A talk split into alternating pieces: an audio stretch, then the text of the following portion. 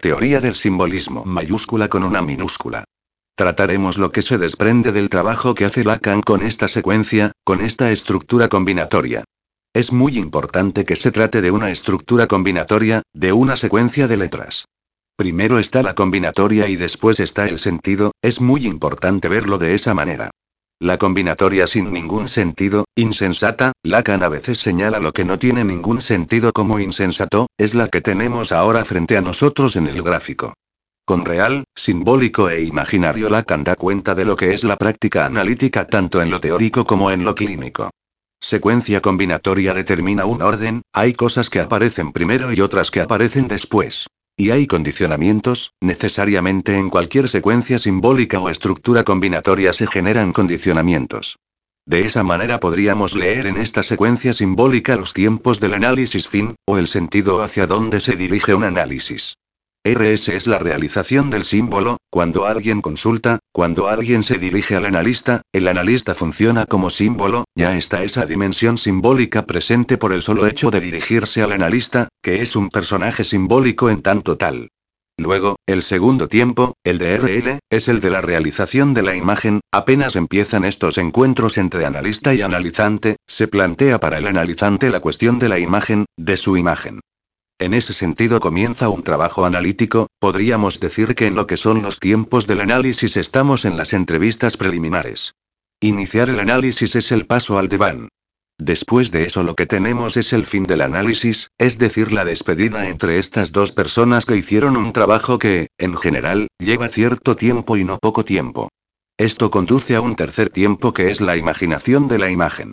Es decir, esa imagen que se realiza, con la que el analizante comienza su trabajo y hace una cuestión con la imagen, esa imagen se puede imaginar, ese es el il que tenemos ahí, la imaginación de la imagen. Comienza una captación imaginaria con il, que se va a transformar en ir, que es esta imagen en tanto realizada. En ese caso Lacan puntúa aquí un momento crítico del análisis, una fase de resistencia al análisis que se transforma en transferencia negativa y que es un punto que debe ser resuelto, que si no se resuelve las cosas quedan allí experiencia que ya está iniciada, se interrumpa. El paso siguiente, donde es importante porque ya podemos leer que aquí ha comenzado algo que está encabezado por la I minúscula, y donde situamos el momento crítico en ir, es decir, en la realización de la imagen. Lacan indica que el analista debe poder darse cuenta de qué juego establece el analizante con el analista en términos de captación de la imagen. Analizante plantea un juego sobre el cual el analista tendría que poder estar avisado. Da un ejemplo con el caso clínico del hombre de las ratas. El hombre de las ratas juega ese juego con Freud, en el fondo de ese juego está la escena fantasmática de la tortura de las ratas, y Freud reconoce en el rostro del hombre de las ratas lo que llama el horror de un goce ignorado. Luego viene el punto que está anotado como is, que es la imaginación del símbolo o la imaginación de lo simbólico. ¿Por qué es importante? Porque Lacan comienza la conferencia diciendo que nosotros como analistas no podemos avanzar si no nos preguntamos qué es la palabra y qué es el símbolo. Es la primera reaparición de la S, cuando se habla de la imaginación del símbolo. Ya agotamos la secuencia de las I minúsculas, es la que empieza con la imaginación de lo imaginario, y el punto culminante de esa secuencia es la imaginación del símbolo. ¿Qué es la imaginación del símbolo? Dice Lacan es muy simple, se ve acá cómo efectivamente el análisis se desarrolla, porque Lacan dice que la imaginación del símbolo es, por ejemplo, cuando se sueña. Es algo que se presenta en tanto que imagen y al mismo tiempo sabemos que contiene, que incluye, que encierra lo simbólico, el símbolo. Imagen estuvo en juego antes, de otra manera, hasta que se puede tratar la imagen en el sentido de la imaginación del símbolo. Esta es una transformación importante.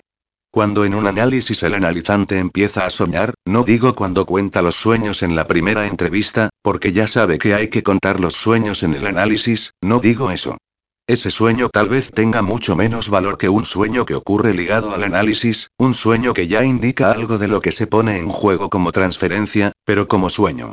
Porque en la secuencia encabezada por las I minúsculas hay transferencia, la hay desde el momento en el que uno se dirige al analista como un personaje simbólico, pero luego hay una transformación de esa transferencia, y la reaparición de la S de lo simbólico es lo que empieza a indicar de que se está haciendo un trabajo analítico. Ahora bien, esto supone que se ponga en juego SS, que es la simbolización del símbolo. Este es el punto que justamente va a indicar lo que Lacan llama una inversión. Se pasa de esta secuencia dominada por lo imaginario a esta otra dominada por lo simbólico, y el punto de inversión es la simbolización del símbolo. ¿Por qué? Porque si se cuenta con la imaginación del símbolo, con la simbolización del símbolo es posible simbolizar la imagen, acceder al punto en donde se simboliza la imagen. Este punto de inversión es el que podríamos relacionar con, o entender como, la interpretación.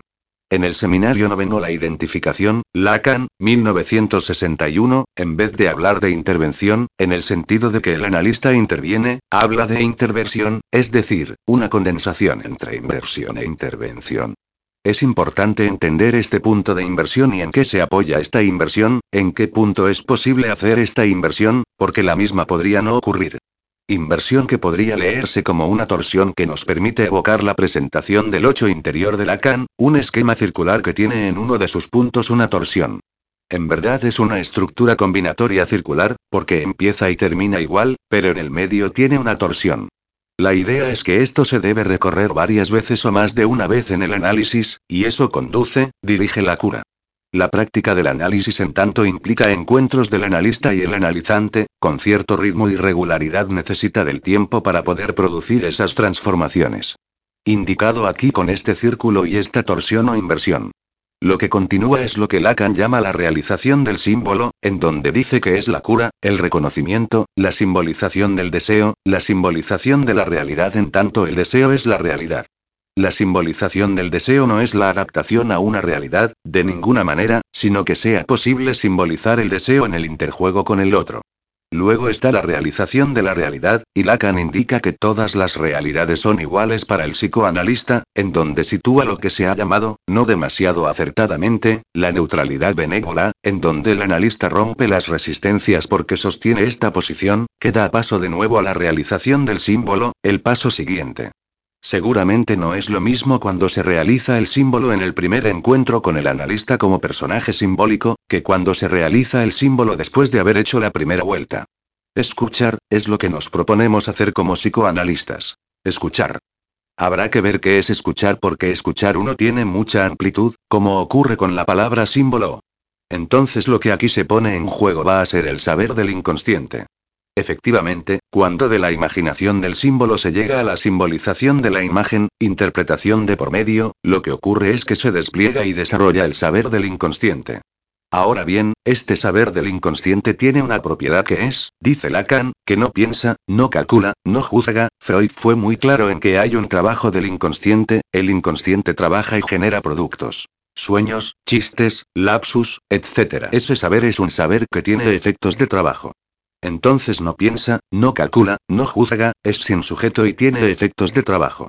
La transferencia es que se le suponga un sujeto a ese saber. Esto significa que cuando se produce la transformación entre la imaginación del símbolo y la simbolización de la imagen, el efecto es de sorpresa, algunas cosas comienzan a ponerse en conexión, no parecían estarlo antes. Entonces a ese saber necesariamente, porque es muy difícil que no pase esto, se le supone un sujeto.